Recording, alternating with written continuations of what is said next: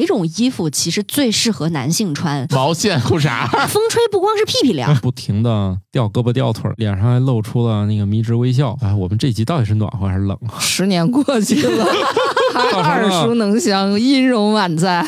新科学脱口秀，不知道你们有没有听说过那种故事，就是登山家呢去了特别冷的地儿，然后呢遇到了不幸，别人看见他的时候说：“哎呀，这哥们儿怎么衣服也没有穿，脸上还露出了那个迷之微笑。”你们都听过这故事吧？感觉从小就有这种探险家的故事。前两年那个甘肃白银马拉松低温那个事儿，不就是好多选手被发现的时候，是他把衣服都脱了。我听说的就更近了。嗯小的时候听说过很多那种呃下山来喝酒的牧民、酒蒙子，然后出了事儿的死前的状况， 哎听的呀挺多的。啊，嗯，考虑到本周就是冬至了，是我国传统吃饺子的正日子，饺子就酒是吧？哎，而且到冬天啊，又是那个中国饮白酒的一个高峰了啊，所以你呢，是我要们插什么广 告吗？没有广告， 嗯、就是跟大家聊聊这个跟温度有关的事儿吧。既然是冬 至，如果你不吃饺子，就要冻掉耳朵，对不对？对不对？对，是不是这样说的？对，什么嗯对？ 你们要没听说过这个，那就不是北方长 大啊。因为考虑你看，冬至、圣诞节、元旦、春节，哪个不吃饺子？是 不是？万姐，你在做什么题 吗？单项选择还是双项选择？那个叫什么？圣诞不吃饺，对，嗯，嗯、什么来 着？什么就就等于没过啊！好，大家正在收听的是《生活漫游指南》的子节目啊，我们叫新科学脱口秀，嗯、跟大家分享一下跟温度有关的事儿。毕竟啊，今年可是真冷啊，是不是？ 说降温就降温，今年是属于前一天还短袖，第二天怎么就秋裤了？这秋裤就得我都穿棉袄了。现在很快的就那一周，我们家切换有多不及时，都没有发现小朋友的那个棉袄已经嗯小了。结果让哥们儿穿了两天单衣，直接给冻感冒了。我们家也是这种 这个比较惨啊，因为没个征兆，是不是？有一天至少给我们有个机会，还掏出来看看。 但是你知道，咱这个节目是预录的，然后考虑到今年天津市的气温的波动的情况，你怎么知道等到这个节目播的时候，它是正是寒流冬至来的时候，还是 我不管那么多，因为冬至前后啊，本身它就是一个温度比较低的日子啊。嗯，至于为什么，大家去学习一下初中地理吧。哎，以前我在做那个古典科学脱口秀节目的时候，就有一人问质疑我们的专业能力嘛，说嗯，中午热的原因是因为太阳在最高点，所以它热。这是谁质疑的？这就就有听友嘛，非要嗯非要肯质定疑没有这个问。题对你造成多大伤害？它这都十年过去了，还造成了耳熟能详，音容宛在。 造成了巨大的伤害。说实在，因为当时我也不懂，肯定 你初中也没上过地理课，然后，但是幸亏我台有人懂，嗯说这个中午气温高，只是恰巧那会儿太阳在最高 点。不是应该是下午两点气温最哎，高不吗？是不是不是不是就不是纠结这个事儿，你也可以说是两点，没有问题啊。王大夫那意思呢，他冬天是由于那个太阳跟那个夹角的问题，嗯对不对？嗯但是其实那个中午或者说咱午后两点气温最高，跟那个太阳的高度没有必然联系， 对啊呀、它主要是太阳从早上就开始加热。加上加热到中午，午，它它就是它到时候了，叮，对 吧？可以吃了。对，它到时候了。假如说这个太阳是嗖一下子就到正头上了，就过了那个时间段，太阳往那边走了，就不加热了呀。嗯它就不温度没有那么高的加热正午的温度，度它也对高不上去，因为它是对积累，不是它单纯的高，只是说它越加热效率越高，它走上去了。当年呢，别人来过来骂我的时候，我为什么能记住呢？因为把我问 住了。可 见这个初中适当对的挨挨骂也没什么不好。对对是，哎，我我那不是去浙江讲座嘛，他们那杂志就特别坏，说我们把我们那个栏目“问不倒”老师给请到现场了，你们去现场问。结果学生问了五个问题，我一问就到，，我们那叫问不倒，我五个全没答出来，学生们都沸腾了， 特别开心。嗯，不好意思啊，我我跟我跟同学们道歉啊，这是假的，你们等等啊，过两个月再看杂志上看有没有你们这问题，我得回去查查。 然后老师这也不特别就是老师答疑的呃通常的套路吗？对，然后他们就说你为啥不用那个办法叫？这是一个好问题。 我说我是个诚实的，我不能骗他， 是不是？。懵了，连这个套路都没想起来我说问了五个，我一个都没答上来，我这我当场我也懵了。问不倒的意思是说，无论多么简单的问题答不上来，都不会倒下。那就让我们进入今天的这个节目第一条吧。但是在这之前呢，我们先介绍一下，我是一个家庭来自东北的河南人，现居住在天津的饺子爱好者。 我是来自大西北，但是没怎么挨过冻的白鸟。我是今年家里边温度特别舒适的王大夫。我是特别怕冷的巧克力爱巧克力，等一下，你家里怎么舒适了？嗯，我们家今年夏天的时候，楼上改了地暖，哎呀，哎呀，谢谢邻居啊，啊，谢谢邻邻居。嗯，这么冷的天气里，我们家能保持在二十五度。哦，我们家只有二十二度，原因就是楼上那个不住人，特别悲惨。感冒老师前不久还在问他们楼上的邻居：“你今年冬天回来住吗从来没有感受过这个 呵邻居之间的关怀，嗯特别是楼上是吧？一般就是楼上楼下矛盾最多，对，嗯你就不能小点声吗？你在家里穿高跟鞋干啥？不都这点事儿吗？嗯哈、对对对，啊往往年我们家就屋里也就二十度、二十一度，？”所以呀、邻里的温暖体现在哪儿？就地暖。 嗯、地暖。白岩老师爱吃饺子吗？喜欢呀，祝大家这个冬至都能吃上饺子。哎，这不是结束语吗？好，我先说了，好，来吧，第一条 吧。死于体温过低的人可能赤身裸体挤在一个狭小的密闭空间里，这是一种原始的类似于穴居的保护行为。你说我们前一秒还在说那个温暖的事儿呢，立马降到冰点是吗？这这个要啊的就是这个差 距。对，这个叫什么来着？专业术语叫“冰火两重天”是吗？ 啊这就怎么就专业术语了？哎，有些行业是这么说的嘛。所以我们这一期就算是冰与火之歌了啊！对， 冰火冰火，我确实是在外面下着雪的地上，看见一个地上会冻的男的，他不穿上衣。你喝酒就没有个朋友吗？路当间儿你就躺着。哎，我跟你说啊，其实你要是经常见我喝酒，或者说你你自己经常喝酒的话，其实会有这么一个现象，就是你在跟别人一起喝的时候，因为你的精神亢奋，稍微有一点理智，当你离开这群人就自己的时候，你那个意志力下降的时候，你那个酒精的那个状态上来的时候，你就会脱离自己的意志了。对啊，就是喝酒必须聊天儿，你要不聊天儿很容易晕倒。这就是为啥你喝完酒之后，最好是几个人一块儿把你送回家，或者怎么样，别自己回家，就会出现各种情况。是的，我们节目之前就聊过，这事儿都演化了好几百万年了。嗯，但但大家这这是很危险的， 啊很危险，对，而且本身喝了酒之后，失温是会更快的。对，血液循血液循环都过快快了了。嗯，所以早年间儿啊，北方冬天有很多酒蒙子喝酒之后就在路上冻毙了的。对，嗯，就东北前 前两天还有条新闻呢，喝完酒然后外边冻死了。这东北主要是不喝也容易 冻死， 这实在是太冷了。但是不喝，你好歹知道去找温暖的地方保暖。对但是你喝大的时候又没有办法控制自己的四肢和神经，然后天一冷，你的血管一收缩，然后就会感到热，就开始扯衣服。对，这种呢就叫矛盾脱衣啊。当然，这可能是英语翻译过来的啊。就是体温过低以后呢，在大约百分之二十五这种低温病例当中，就会产生这个现象，也就是说每四个冻死的人里面，其中一个就喜欢把衣服脱掉。为啥出现这个情况呢？现在来说，也就是几种理论吧，主要就是说给脑子给冻坏了，对于这个温度调节这个区域就受损了。还有一些理论就认为呢，人处于这种极低的体温这个状态的时候呢，你这个四肢的血管的肌肉呢就会很疲惫，然后就放松了。也就是说，由于一放松之后呢，这些血液呢就被啪叽就输送到这个四肢了。这个时候，你是不是就觉得处在那种热腾腾的那种感觉里面？我觉得是不是跟大脑缺血也有一定关系？大脑的供血一直都是很稳定的，只有四肢啊、躯体啊，就这些是调节的。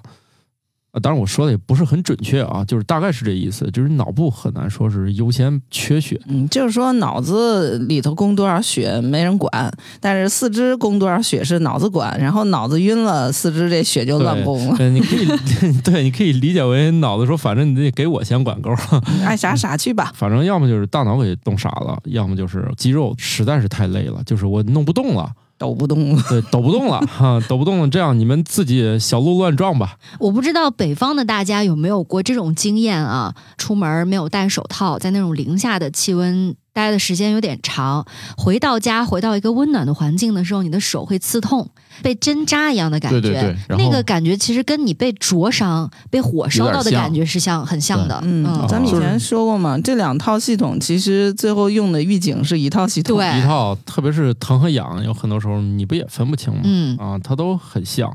其中再有一些人呢，他就迷迷糊糊的时候会产生那种终极保护行为，他就会走到那种叫做穴居嘛，走到一个狭小的那种空间里。所以这个失温的人很容易在一些那种小洞啊、犄角旮旯犄里角旮旯里啊、嗯啊，在那里面容易去发现，然后同时呢，就反正至少是上身就不穿了，实在是它感觉上就太热了。另外，喝中国的白酒确实有一种发热的感觉，但其实那类似于辣椒那种痛，就是所谓的什么喝酒暖身子，其实那肯定是假象的，对不对？这会让你加速你热量的散失。但是它加速血液循环，血液把这个热量都带到四肢，你确实四肢是温度应该是有上升吧，只不过你散热更快了，你消耗能量消耗的多了吧？对啊，它就是会让你感受上觉得自己更热了。嗯，这样的话就容易有一些，就比如说喝酒的人更容易出现这个行为，就是会觉得，哎呀，喝完之后没事儿，特别热。因为我说那个事儿，因为当时出租车司机看来也是个酒蒙子，他说没事儿，喝完酒就那么热。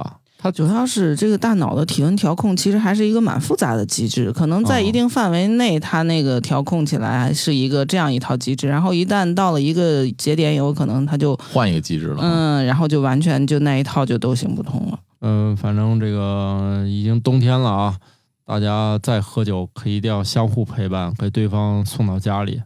那最后一个人怎么办？最后一个不喝呀，哦，啊，就是总会有一个不合的人，对吧？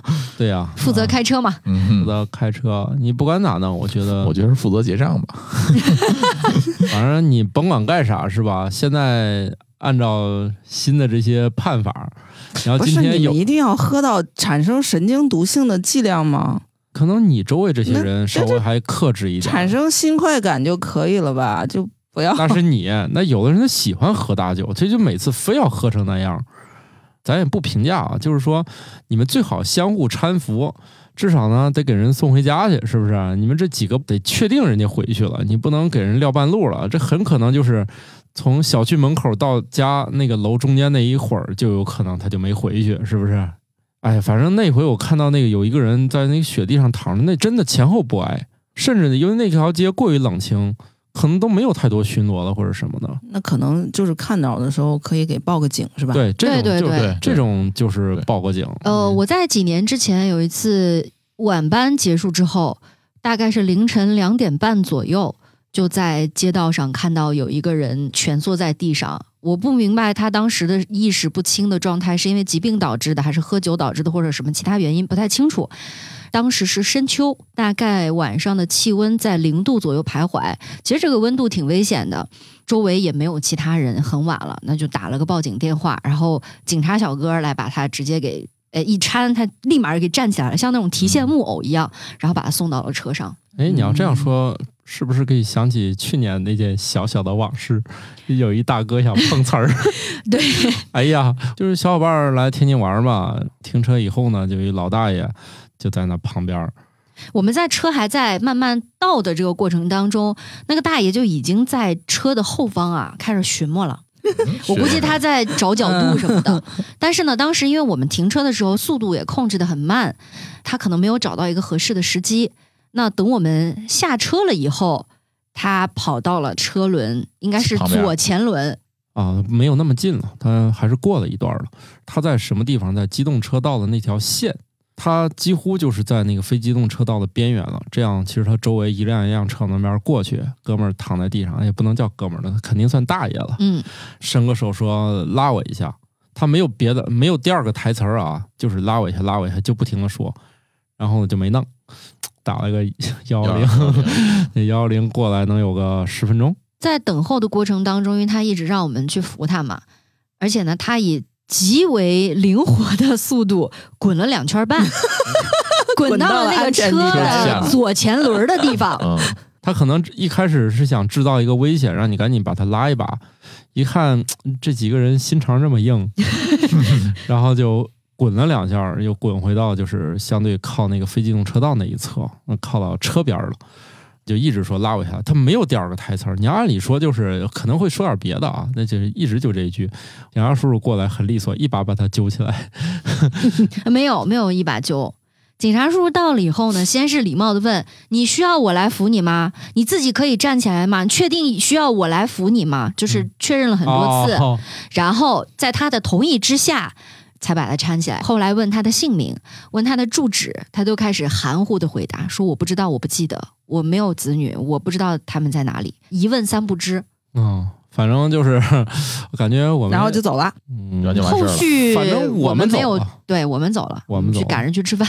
哎，我听看前两天好像有个新闻，就是一个碰瓷儿讹人的一个老人，好像被判罚款了。哦，是没判老人，因为老人超龄了，以嗯那个诈骗罪那个判刑了。就是有个老人骑自行车摔倒了，后面来一个人把那个把那老人好像是扶个起来，小姑娘是吧？小姑娘把老人扶起来，扶起来之后呢，就说是小姑娘给他推倒的，不就是冤枉人嘛？后来他们家就是，呃反正不管怎么弄啊，最后判的应该是诈骗。所以我觉得你看这判例多解气是吧？对就按一定那。要广为宣因传，为现在摄像头已经比较清晰了，是吧？这一下子就这个事儿就很明朗了。 结果我没想到判那么重，反正我觉得至少是拘留，但是我印象中好像是判的是有年头了，就是按诈骗罪入刑了， 太解气了，是吧？像那碰瓷儿的，是不是？反正我们看他在地上，要我就我这身子骨在那儿等那十分钟，我觉得我都起不来了。我过来的时候那是真得扶啊， 那啥时候？你想那会儿海鸥还在冰面上能站住的时候，嗯，在那儿地上躺十分钟，当时也是觉得身子骨应该还不错，必须是能你躺得哥住。你哥我是真不行了，就跳过幺二零了，直接幺二零来了。反正行你车记录仪有吧？嗯，也没有，那都下车了。哦其实好他吧嗯应该最后都不在我车边上，应该在其他人车边上。好吧， 反正就可能还是对我们这个小团体有一种莫名的这个不太死心吧。哎，我觉得他经此一战，大概也就打消了这个念头 了，嗯，我估戏计不太够。我就是觉得哥们儿应该长点教训。你要是中场觉得这事儿没戏呢，你就干脆起来得了，啊对呀、对抹别受这个不开罪了面子。给大家赔个不是。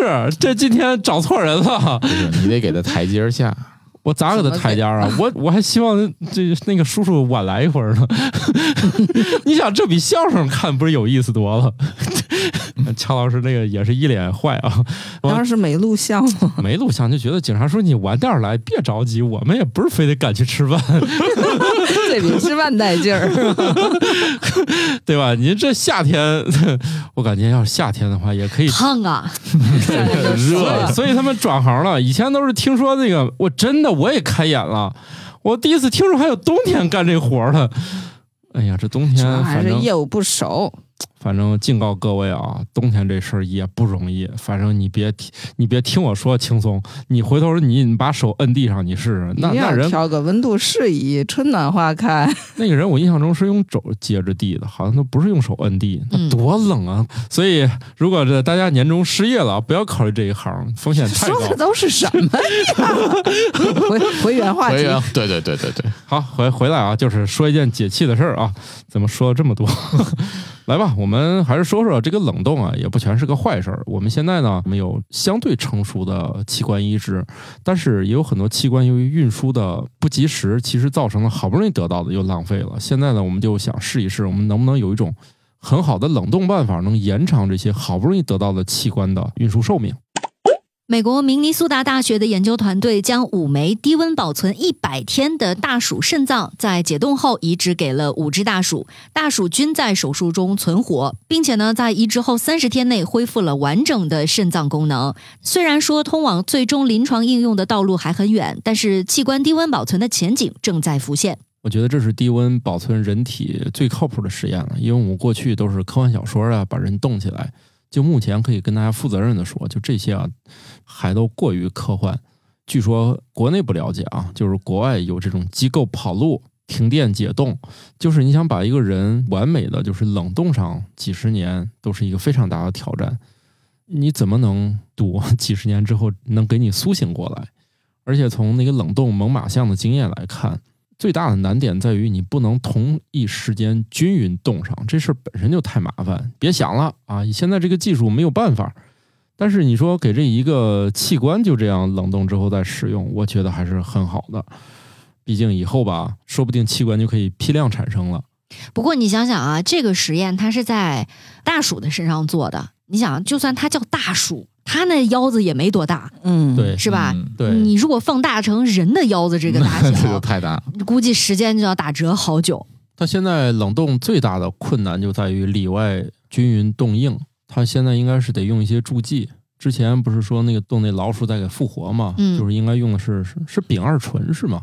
呃，一种食品添加剂。就是反正把那个温度快速均匀的传达到全部的那个人体或者说这个是尸尸体上就。是它的目的是一次全部都冻好，这样的话会很好，否则的话那就很麻烦。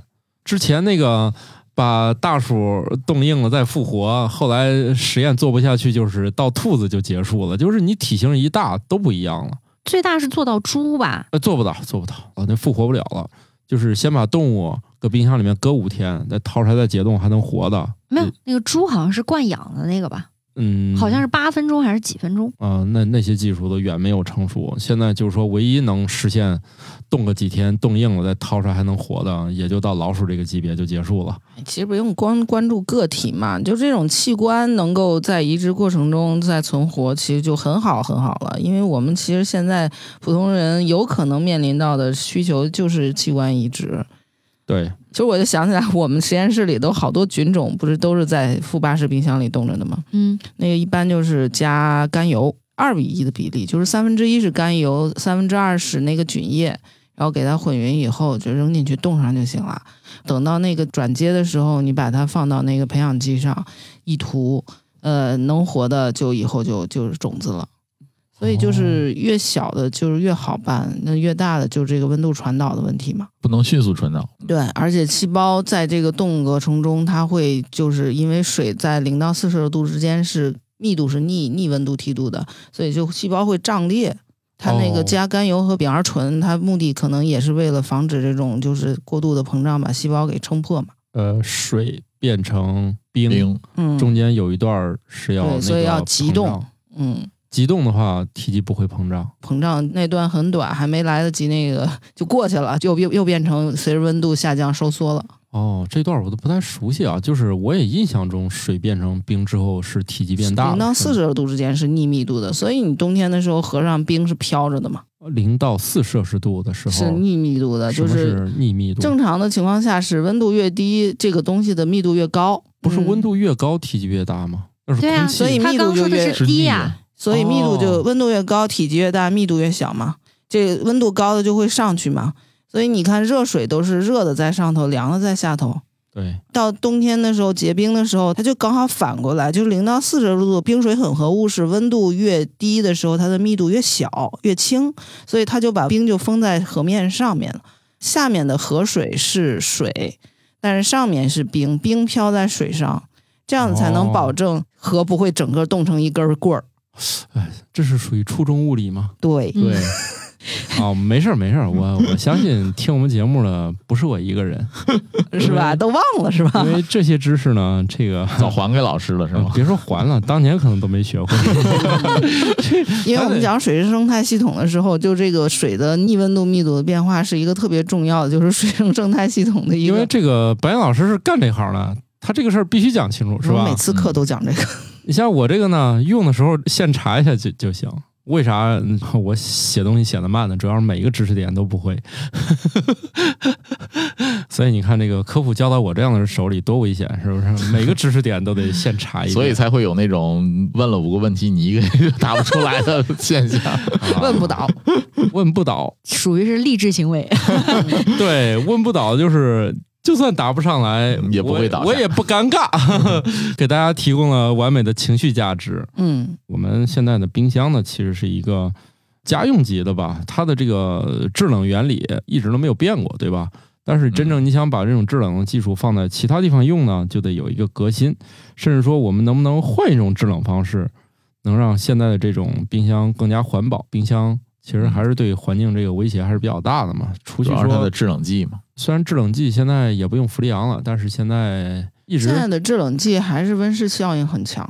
对，就就没有完美替代方案，而且至今据说也没有氟利昂好用。也就是说，你把制冷剂调的稍微对臭氧危害小一点儿，但是可能是不是用了更多的电？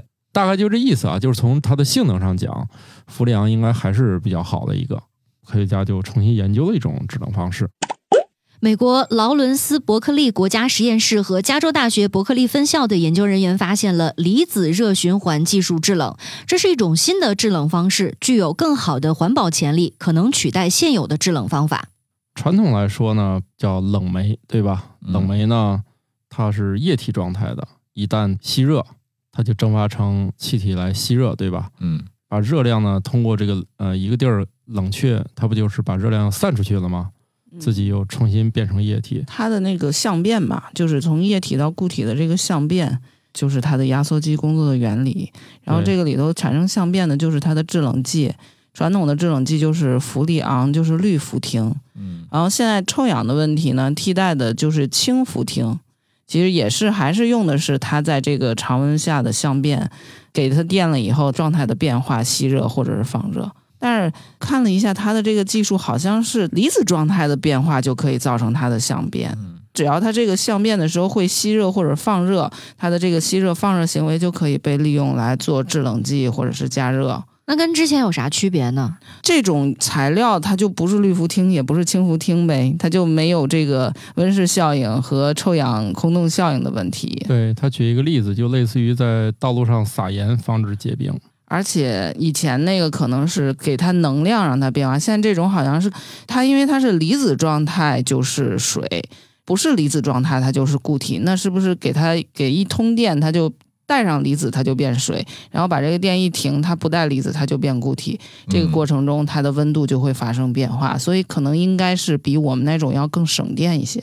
带电不带电这个过程，比你的温度升高一点儿、降低一点儿，肯定是省电的。那其实如果这种情况下，它本身的比热容或者说它这个能量的变化没有那么多，需要的电能没那么高的话，对我觉得还是挺好的。也其就实是制冷技术只是为了我们这些家用它好生产，所以一直是这个。我们一直制冷技术都有很多种方向，嗯甚至还有那种航天器上用的，它是卫星一旦发出去，冲着太阳那一面儿就聚热，嗯，聚冷那面儿又得琢磨加热。然后就把热量导过去嘛。嗯啊包括还有发射像太阳的那个太阳探测器，对，也得考虑制冷，而且他们的制冷那个原理就不可能像冰箱这样，这一套太大了，对，太复杂了。他们得需要在小空间里面实现，所以就会成颠本的覆问题和对规模的问题，成本以及它的能耗问题，是吧？嗯极端情况下，我们要的那个并不需要尽快的把那需个求不一样。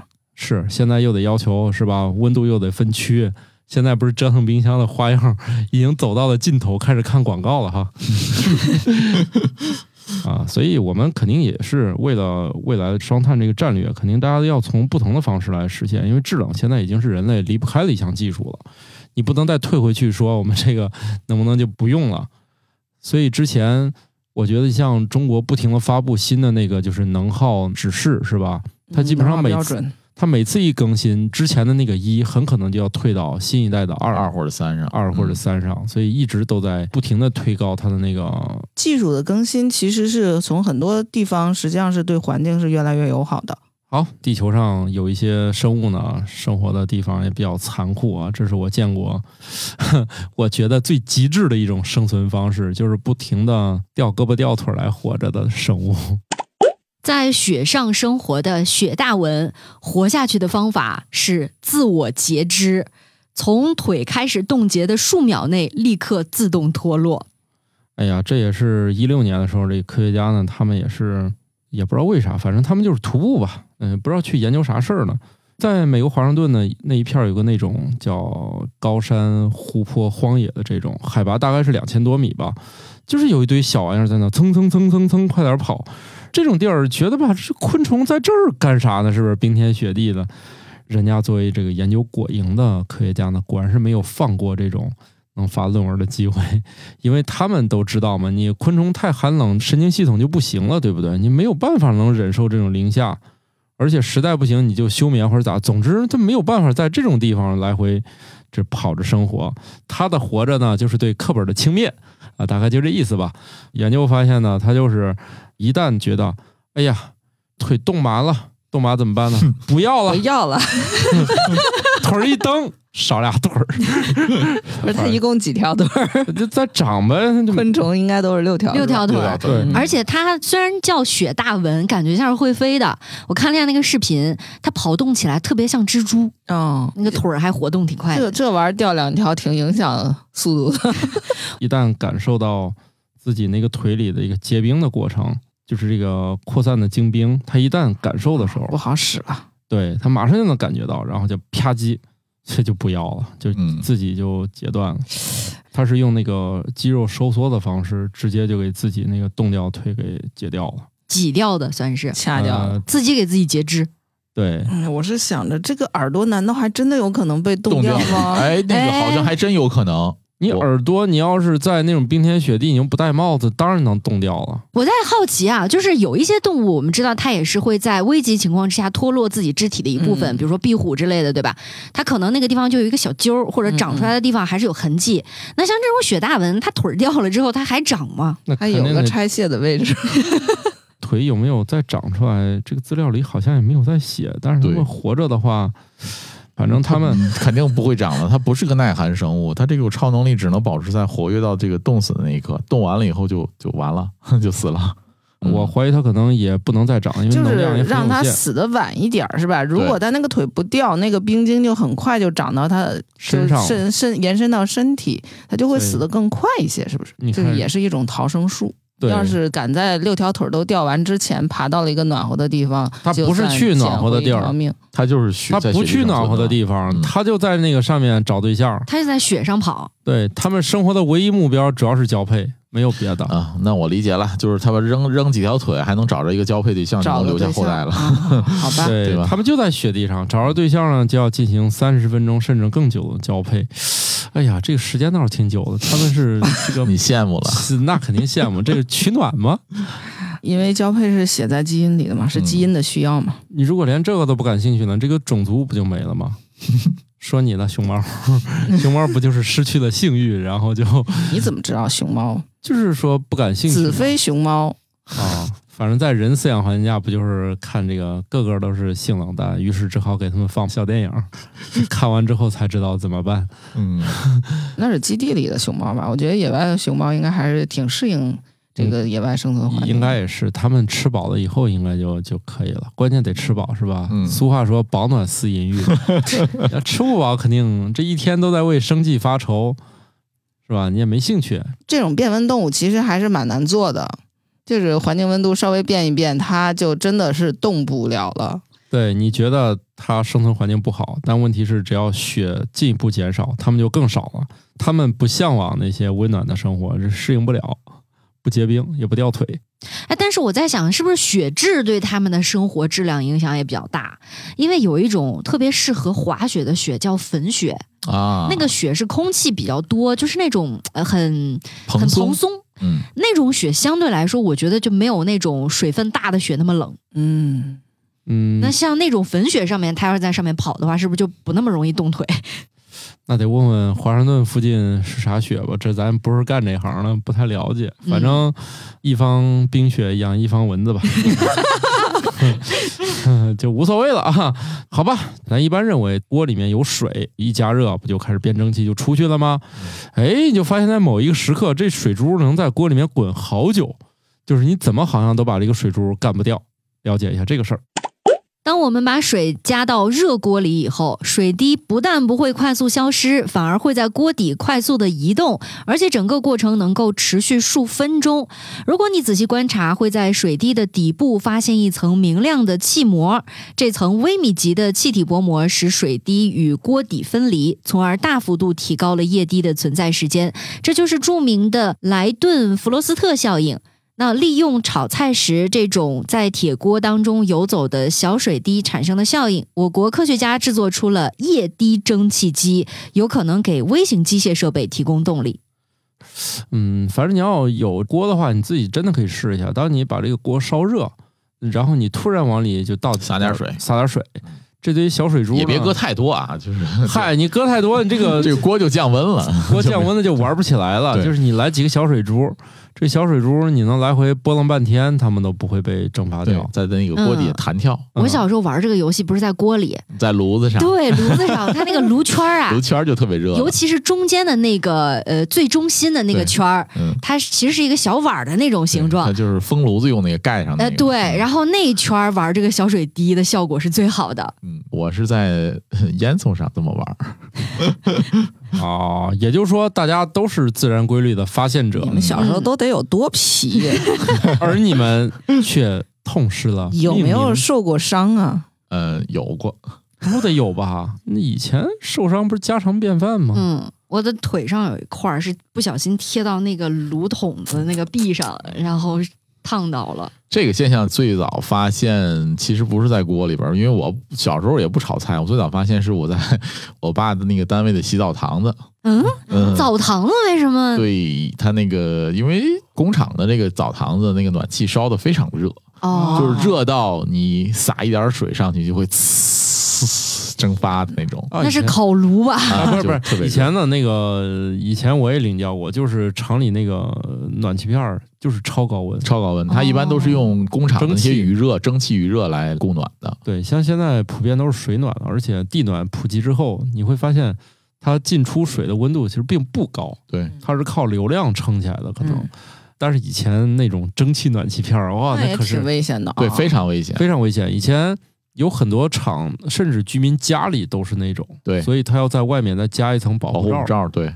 啊、即使保护罩是很烫啊，就是一般都别碰。说到这个事儿，这个 王大夫又要 自曝这个问题了，就是为什么知道这个东西这么烫的？有一次呢，洗澡的时候呢，嗯，我没有穿拖鞋，光着脚踩在这个地板上的嘛。因为我爸知道他我没穿拖鞋，你再走到那个更衣室那个位置呢，你脚就比较脏了嘛。我爸说这样我背你吧，然后我爸穿着拖鞋他背我，结果他把我背起来的时候呢，脚一滑，正好呢我这个屁股呢就坐在了暖气片上。哎我呀，天，哎呀，我去！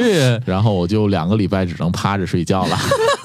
好疼啊！嗯，然后那个时候我就知道有一个东西叫金万红，还有一个东西叫叫什么那个烫伤那个膏叫什么来着？嗯这个东西。从小就跟烫伤膏打交道。嗯，对，嗯，哎，以前确实是咱咱那个能能长大能活到现在，都是具备了一定生存技能的，嗯，是啊，主要是运命大气。嗯，而下一代呢，他们缺少了很多乐趣，但是生命的威胁就小了很多。 是，啊，哎就各地方都是各种提示语啊，然后从那个本质上避免危险发生啊，是不是？嗯，所以像我们那个纯凭运气和对自然规律的掌握，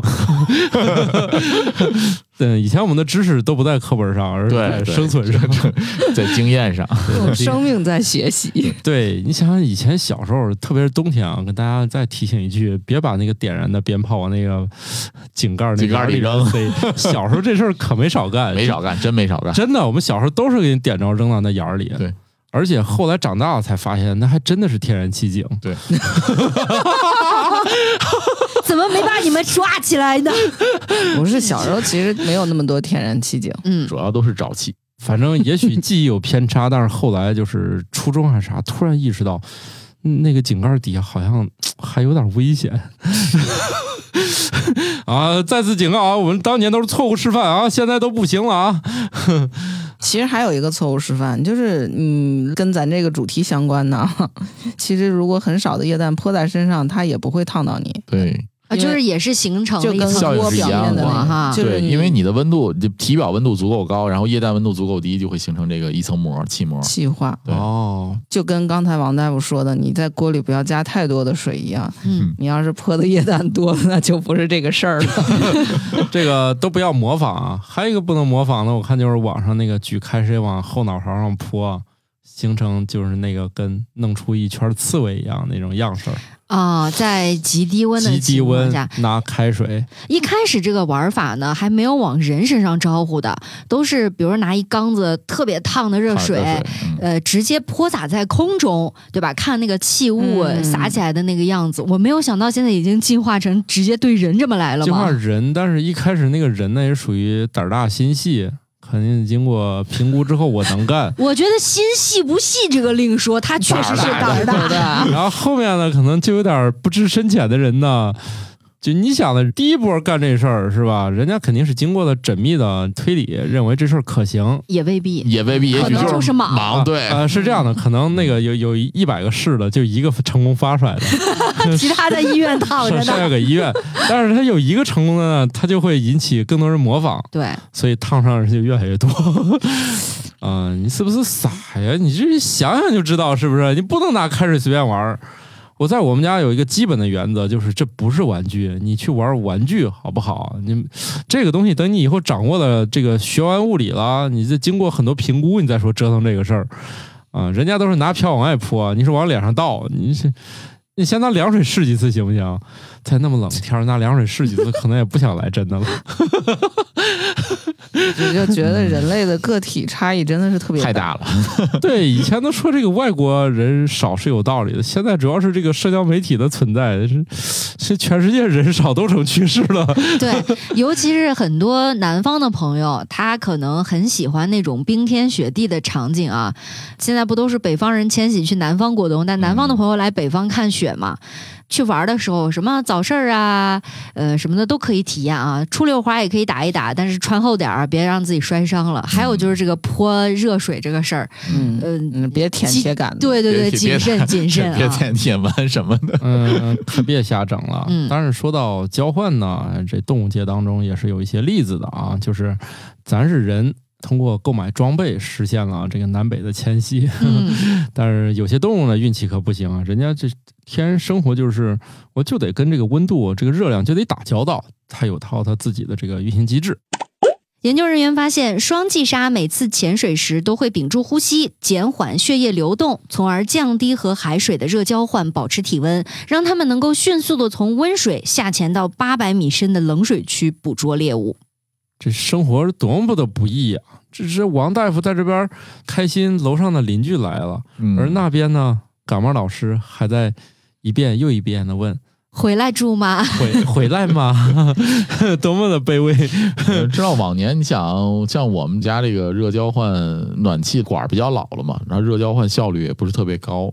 近几年流速慢了以后，然后进水温度再低了，那确实是不舒服，挺冷的。往年都是二十来度，二十一二度，今年能到二十六度，那就肯定是温度有一个加温的地方。那那这个变量只有楼上改了地暖了， 那你他刚改家完那年肯定也是特别明显，就所以就可舒服了。你看人家双髻鲨憋个气就行，对，它就减少热交换了。所以他的食物都是在冰箱里的，是吧？他在哦八百米深冷开水冰区，箱门儿憋住气，拿 来拿吃。吃吃完了以后再游回来。这不有点像我们 回回回客厅里暖暖和和待着， 哎，不是冷水的海鲜好吃，你有新经鲜验是吧？ 那个肉甜，肉甜，嗯要么一般这个都喜欢那个北极附近啊，就这种虾，嗯，北极甜虾，是吧对对对， 什么乱七八 还有糟？南极磷虾，啊，还有说那种最便宜的那个花蛤，也是那说北方的肉甜、北方的温度低嘛，黄蚬子啥的啊，都是不是因为要多储存一些糖和脂肪来哎抵御呀，寒冬？他们的冷也得靠抖啊，嗯，抖得多不就好吃吗？你看乳山生蚝也是在北方地区嘛，对，山东。嗯双髻鲨已经掌握了你们的 秘密。 对他每天都得吃新鲜的。这八百米不容易啊，就是人潜个八百米太难了，他们还得深吸一口气。噗呲，哎，哭嚓， 就反正就没那么大动静儿。应该比这大吧？嗯下面鱼都叫你给吓跑了。不一定，可能那堆他也走不了，嗯他们只是靠数量的活着，反正吃点儿就吃点儿吧。其实你看那个生物界热交换，还有那个像有一本很著名的书叫《企鹅的脚为什么不怕冻》，它也是类似的激励，脚上把那个动脉、静脉那个血管弄得近一点儿，这样的话让那个热量尽量还是说在交换比较快，啊、这就跟我们工厂里那个 是换热管道一样吗？嗯就是你看，你如果你们家自己装了新风系统，它新风系统的那个热交换两路管其实也是挨着很近的，进风和出风之间就要把热量保留在你的室内，嗯尽量别排出去，一个道理。对 就是加热是一回事儿，这个热气不散出去是很重要的。对对对对对，嗯，嗯，因为我前两天在办公室，可能那个地方，呃，有的时候风大的时候啊，就有一股冷风窜到我的这个小腿肚子的地方，我觉得有点冷，就去网上看有没有什么那种办公室取暖神器。我发现现在都升级了，以前可能是那种加热的地垫儿啊，或者是什么小太阳啊之类的，现在还有一种围挡对围挡，把那个加热垫儿啊卷起来，卷成一个桶，然后包到腿上，嗯、就是一个桶状嘛，嗯是你把哦腿哦你把放腿在放在中，桶里，哎，对，就是像在泡脚是啊那个泡脚桶，但它没有加水功能。然后把你一个没腿底儿整个围起来对呗。啊整个它围主起来要了其实加热功率不是很高的，嗯但是呢，重点就在于第一挡挡风，第二呢，热气不容易散哎失出去，还真你就是觉得暖啊和了而。且这个热量往上走的时候，又能又能到你身上。啊哎 感，觉它比小太阳既节能又解决了多方面的问题，嗯就是它又安全，是吧？嗯可是然后这个功率还低，腿，来回来去一动就横了。弄大一点吧。对，它有大有小，有那种卷成桶状的，还有方形的，看你的需求 了。嗯如果你不喜欢全包围结构，它能扯合口儿、嗯就半包围，半包围，如果说想要加深一点这个保暖的效果，它还提供小毯子，嗯把你的嗯膝盖盖起来，然后正好跟下面的那个桶接状起来结构接起 就来。跟那个暖桌一样。哎，对，哎嗯，你要说这的话，我觉得这些年发明的，嗯就那个玩意儿，我一直怀疑它的意义，就是那个暖菜神器，就放在餐桌上，然后你家上菜的时候，它给你这个菜一直保着温。就加热的嘛，是吗？对啊，就是嗯一个大平板放在你家餐桌上，这个我们公司的同事用一个就是大个桌布可大的一个那个桌垫儿，这个桌垫儿呢，类似于大家在网上买的什么电竞桌布那么大个儿，那也是然后加热的。呃，然后是加热的， 还有插个五伏一安的就 行啊，是，然后还有自加热的那个茶杯座儿，啊。感觉这冬天的加热玩意儿好多呀。他们家吃饭得有多慢呀？呃，冬天上菜之后变凉，确实是个普遍的嘛。之前我看过一些探店视频，评价这家饭店有一个很重要的指标，就是上来以后它那个盘子，尤其热菜啊，它嗯盘子是不是热的？有些饭店他们的那个盘子是保存在一个保温箱里的，是加热的，嗯然后能从那里面拿出来盛菜。嗯因为从后厨到送到客人手上，中间是有距离的。嗯嗯然后一到冬天啊或者什么的，就是气温比较低的时候，那它菜品的温度降的是很快的。嗯有的时候那种所谓的锅气就没有了嘛，所以那个盘子一定要加热了，然后再把菜盛上去，哎，这才是一个很好的出品对嗯的，效如果果。如果盘子是凉的话，你那个菜盛上去，马上那个热量就传导到盘子上了。是是是，你就是夏天去吃，你去一些好点儿饭店，它那盘子也都是热的。这不是那个英国那个什么地狱厨房，就那个哥们儿、啊拉姆齐。那对那个，你要是敢用个凉盘子，就当场开始骂街你呀，就是冰品的菜，你还要就下面铺冰呢，对吧？啊！是，嗯反反正你家也可以这么做，因为我在一个牛排馆儿里，因为他们用的盘子数量不是很多，他们不会提前加热很多很多盘子，然后就看到一个神奇的操作，他们真的是用烤箱加热。啊，就是那种保温箱嘛。啊，但是大你个儿要去那种再大一点儿的，它相当于是一台那种商用的加温机嗯，就是底下有一摞盘子。我也觉得你好像似乎是一边拿盘子，它一边上升。反正你掏出来的每一个盘子，它都是热的，那种就商用级的嘛。然后像那种牛排馆，它没有那么大量，它就是掏出一个凉的，放在烤箱里临时热一下。当然，最邪性的还是有一家把盘子加热到能把肉烤熟，把我气的。那太热热那不就是铁板烧嘛，对吧？石板烤肉啊，什么石板对鸡蛋之类这的。家这家以牛排知名的五星级酒店，我在那儿吃牛排，他竟然敢把三分熟的牛排给我提前切了。我提前切也就忍了，对吧？他告诉我盘子有点烫，我以为可能是不是就有点热，结果我误会了。他给我弄那个温度，他把我那一面肉还给我弄熟了。结果就变成五分 熟了。嗯，反正很生气，我当场我就友好的投诉了他。我说我点三分，你是不明白吗？我要点七分，你给我整熟了，我也就忍了。他就是怕你三分吃完拉肚子找他闹，他借着盘子给你烤到五分，那你家牛排是不是质量是不是有点忒次 了？所以掩盖了一个更严重的问题嘛。食品安全是吧？我给你弄熟了就没事儿了。呃 从来没有人点过三分熟的，这个不长眼。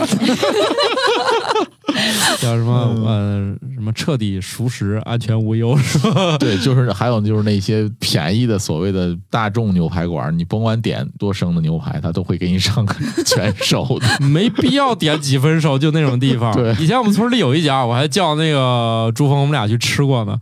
那个牛排自助，然后其他的随便吃，对啊嗯嗯你不可能要几分那没种有用。人家也不会问，你也不用说，你们别费那个劲了。晚上能让你吃两块肉就走就行了。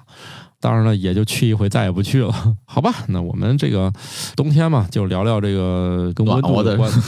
啊，我们这集到底是暖和还是冷？ 不是说冰火两重天吗？啊，冰火冰火，可能大家也有一个经验啊，特别这个像王大夫这样的男性同学就会发现，无论天很冷，这个蛋蛋可不是很冷， 这一定是有一些保护机制在里面的，是不是？就是子孙后代这件事儿永远都是优先的，就仿佛雪大文一样。但是我们要说说大象的事儿了，大象呢，咱都知道它有一个很神奇的功能，好像不怎么得癌症啊。后来发现这事儿呢，也跟下一代有关。大象拥有编码 P 五三的基因的多个拷贝，它们可以进行多轮复制编辑，这可以大大降低受损细胞存活的风险。科学家就发现，它的这个癌症预防基因可能是为了保护精子免受高温的影响而进化出来的。大家知道，这反正你无论非洲象、亚洲象，它们生活的地方都不是很冷，所以有可能为了抵御高热吧，别把子孙后代给烤熟了。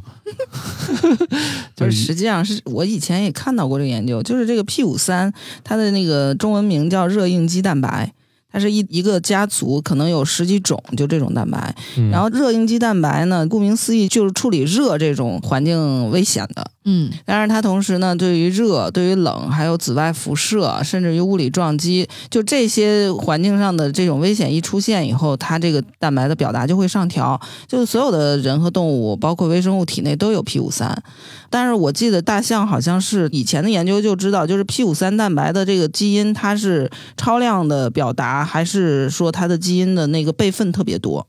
人家是用这个去解释为什么大象几乎很少得癌症，因为 P 五三本身也是一个抑癌基因，它的这个基因在人体内的量是远远比大象少的。嗯，嗯就是大象这个这个 P 五三废了，我还有好多个呢。对，呃，饱和式攻击是吧？嗯，然后嗯这个研究可能就是说解释了一下为什么它的 P 五三的拷贝那么多，可能是为了保护它的精子。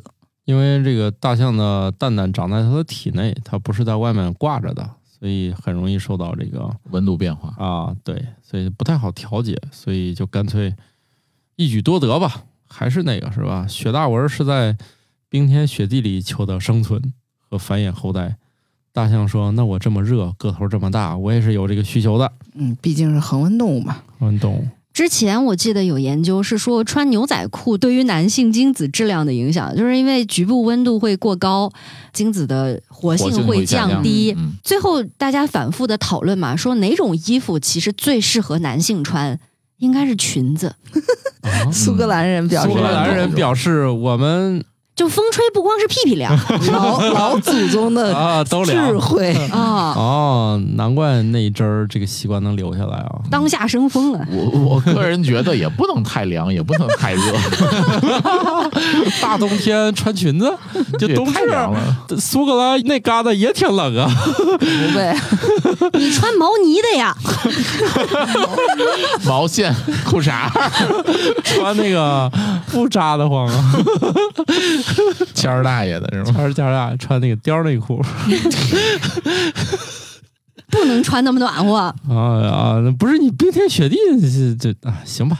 之前不是说过吗？就是中国的裤子形成已其实是是很很近的一段时间才有的，咱这儿主要是为了骑马才把对裆才弄才有上。裤子了嘛？对对，嗯之前也也不需要裆，人家不骑马 要嗯裆还是干嘛？还是跟北方游牧民族学的是吧？对，这边儿只发明了个裤腿儿就没了。那我忘了叫啥了，当时写那稿儿时候还记得啊，就是以前就是他们那衣服，你别看那电视剧里那么好看啊，里面都没有内裤。就是从古籍上看，以前人们这个好学的人，他没地儿记笔记了，就在腿上记，就说明这走怎么听上去像我们抄小抄的那些学生呢？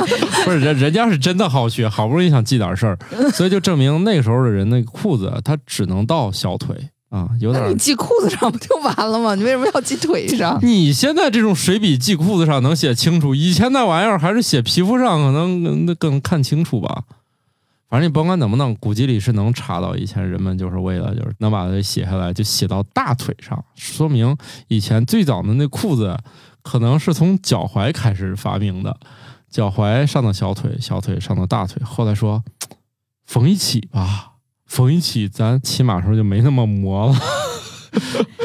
但是没想到啊，这温度上去了，影响又来了。哎，对，这事儿反正就是不好整吧。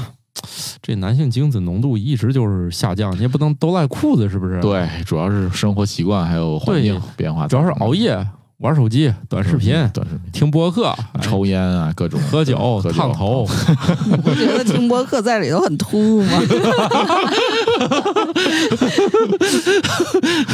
对呀、有啥资哎格能跟抽烟、喝酒、烫头并列的？酒对啊，久坐什么的，这都有影响。所以还是起身锻炼锻炼吧。久坐呢，不光让你这个后代受损，你自己寿命也会变短的。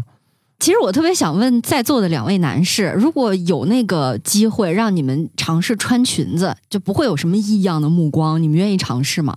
我没有什么异样。我我这个不光穿过，你们查那个果壳网历年的推送，几乎每年夏天都把我当年穿裙的那照片发一遍出 来。所以你当时穿那个裙子的时候，有什是么会感受觉得比以前穿裤子要凉爽很多吧？没有，你你们赶紧拍吧，到底要拍哪个部位？你啥意思穿裤吧？袜都没了吗？都没顾上是吧？没有， 就所以你觉得就凉快吗？嗯，好像是凉快吧，我也忘了。日常如果要有人谁能引领一下这股潮流呢？主要是我觉得现在这个裙子都不适合男的穿，这个样式儿吧有点太女性了。就是如果真的是苏格兰裙子这个比较流行的话，我倒觉得也没什么嘛，对呀、吧？这股风为什么还刮不到中国来？我们策划一下，号召一下，啊 我们的群友，先从群友开始，好就是吧？穿裙子的朋友啊、我倒不觉得苏格兰裙子有什么问题他那个还不穿内裤呢。啊，啊。倒也不必如不是此的倒传统对，吧我觉得也是，倒也不必如此传统。我觉得内裤还是要穿的， 为了卫生，干净又卫生这个考虑。 怎么又跑偏了？啊，嗯不太对啊！然后从今天回去，土豆和呃王大夫的手机上各种购物软件开始推送裙子。哎，裙装，嗯，完了，那我我媳妇儿还能看见呢。我们用的是 一个个号是吗？一个找账得到了，冬天为啥讨论穿裙子呢？我们又不去海南，是不是？冬天还是把吃饺饺子子准备好吧。你就想想后面这几天是吧？你要一直面对饺子的暴击。嗯，冬至，冬至次日清晨煎饺子要用隔夜 隔夜饺子煎，对吧？谁要不认这个，就就他就不是纯种的这个热爱饺子。 你要北方直接把生饺子煎熟了，那就是邪教。我觉得还是推荐大家这个这几天不同的馅儿多尝一尝。对，现在我最反对的一件事就是，任何馅儿里面塞个虾，韭菜肉里面它怎么就有只虾了呢？一点儿都不纯粹。我就想吃那个便宜版的，只要别让我吃金味儿素，怎么都行。嗯金味素也挺好的呀。京味素其实天津人也不怎么吃，基本上就是春节的时候，意思是意思意思一下。意思是春节我用韭黄肉虾换了朱峰家那那些是他家合适， 对他家真是，平常也不怎么吃。难怪舒淇那么开心呢。嗯，他们家包但是这我个自己不想吃，给我这个其实，实属于是一个象征性的这个，但是又不能只包五个，是一吧？种心理暗示。对，不想吃，给你家猫吃吗？那玩意儿猫能吃吗？猫不吃，就是 猫哪能吃饺子？它都不爱蘸醋。 哎，说到这一点，我作为一个这个东北后裔的河南人，我从小是蘸着酱油吃饺子。东北都是蘸酱油啊。啊，对，嗯后来才发现这个这绝大多数地区愣是把我又掰回来，不改成蘸醋了。于那是你现在觉得蘸酱油好吃还是蘸醋好蘸？醋好吃啊，还得就着大蒜呢。我是酱油派，我喜欢蘸醋、油辣子，再加一点辣子。那你们对简单一点我，也是，都是融合的。我每次也加点酱油，总觉得不能背离祖我就训。辣椒油和醋。我小时候一直都是干吃。小时候都是干吃，我们家小朋友也不给蘸料的，也是蘸那个干吃。嗯，反正我小时候，我爸是喜欢点点香油的，那是家里有这个条件。对，醋点一点香油。嗯，你要去陕西呢，就是陕西，因为它有一种酸汤的吃法，他就会问你你是站着吃还是怎么吃。坐着第一吃，次去就是，嗯，你这不是你你这里不是有座吗？ 俩人就这掰扯半天啊、那个卖饺子突然反应过来，你外地来的吧？我就问你是你要蘸着小料啊，还是做成酸汤了？酸汤加一块钱， 基本上就这种对话，你知道吧？就可扯了。然后这是我听过那个最有意思的陕西笑话儿。 新科托冷知识大放送。我国海洋石油勘探开发进入一千五百米超深水时代，创建了全球首座十万吨级深水半潜式生产储油平台。到二零二五年，我国海上万亿方大气区有望建成。城市规模越大，抑郁症患病率越低。一项新的研究发现，虽然大城市往往存在更大的生活压力和淡薄的人际关系，却也能提供更多社会激励和联系，从而使得大城市中的抑郁症患病率更低。根据国际陨石公告，目前地球上收集到的陨石有七万多颗，其中百分之九十九点八来自火星和木星之间的小行星带，只有百分之零点二来自月球和火星。天文学家在银河系中心发现仍在运行的古代恒星，它们几乎一生都在银河系内部度过，从未离开过银河系中心超过一万光年。在波兰西部的格里菲诺有一片森林，其中大概有四百棵树在底部弯曲九十度，其中大多数向北弯曲。目前还不知道真正的原因是什么，尽管最大的可能是人为的弯曲。哎，咱这集怎么又跑偏了？ 反正啊。 快结了。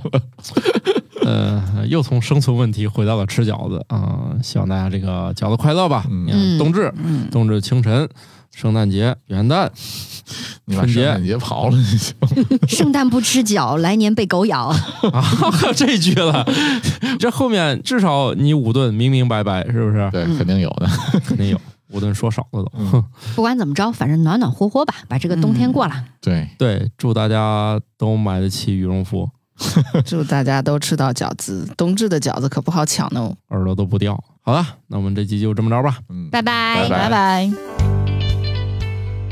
新科学脱口秀由生活漫游指南制作播出，节目依然在进化，欢迎提出您的建议，请在微信添加好友，搜索小助手“生活漫游指南”的拼音全拼，加入听友群，用脱缰的快乐和天南海北的朋友们漫游吧。